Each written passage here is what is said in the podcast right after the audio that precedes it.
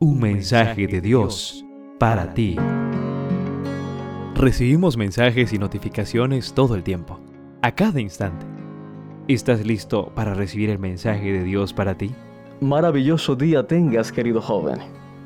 Para este día, la cita inspirada está en Salmo 130, versos 5 y 6, que dicen así, Con toda mi alma espero al Señor, y confío en su palabra yo espero al Señor más que los centinelas a la mañana, así como los centinelas esperan a la mañana. El mensaje de Dios para ti lleva por título Esperando a Godot.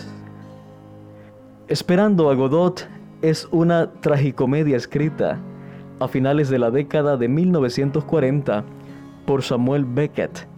La obra se divide en dos actos y en ambos aparecen dos vagabundos llamados Vladimir y Estragón, que esperan en vano junto a un camino a un tal Godot, con quien tienen una cita.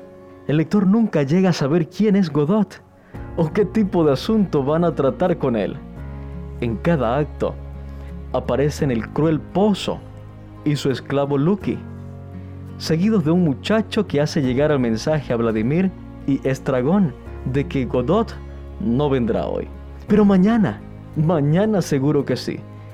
Esta trama, que intencionalmente no tiene ningún hecho relevante y es altamente repetitiva, simboliza el tedio y la carencia de significado de la vida humana, tema recurrente del existencialismo.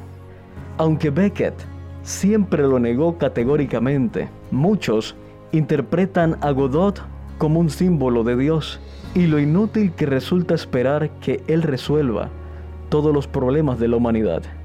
Desde esta perspectiva, querido joven, los cristianos seríamos simplemente vagabundos que colocamos nuestras esperanzas en un mito. El final de la obra resume con claridad lo tedioso y repetitivo de la existencia humana. ¿Qué? ¿Nos vamos? dice Vladimir. Sí, vámonos, responde Estragón, pero no se mueven. ¿Es este el destino de los que esperan en el Señor? Yo te pregunto, ¿somos como Vladimir y Estragón? No, para nada. La Biblia declara explícitamente que esperar en Dios es nuestra mejor opción. Jesús prometió, vendré otra vez en San Juan 14.3 y yo creo que Él cumplirá su palabra. A veces puede ser desafiante esperar al Señor, pero es siempre lo mejor para nosotros.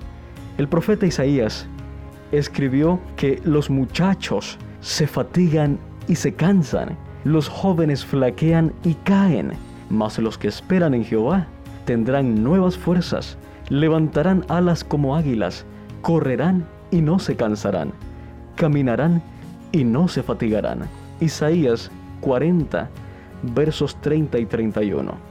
Querido joven, tú y yo, que esperamos el cumplimiento de la bendita esperanza, hemos de mantenernos firmes, porque Dios tiene hoy palabras de ánimo para ti.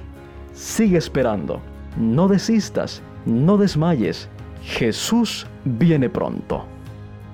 En cada lectura podrás conocer un poco más y mejor a Dios así como aprender de sus distintos atributos como santidad, justicia, protección y salvación.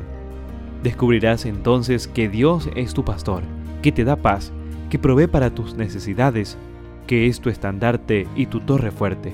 Un mensaje de Dios para ti.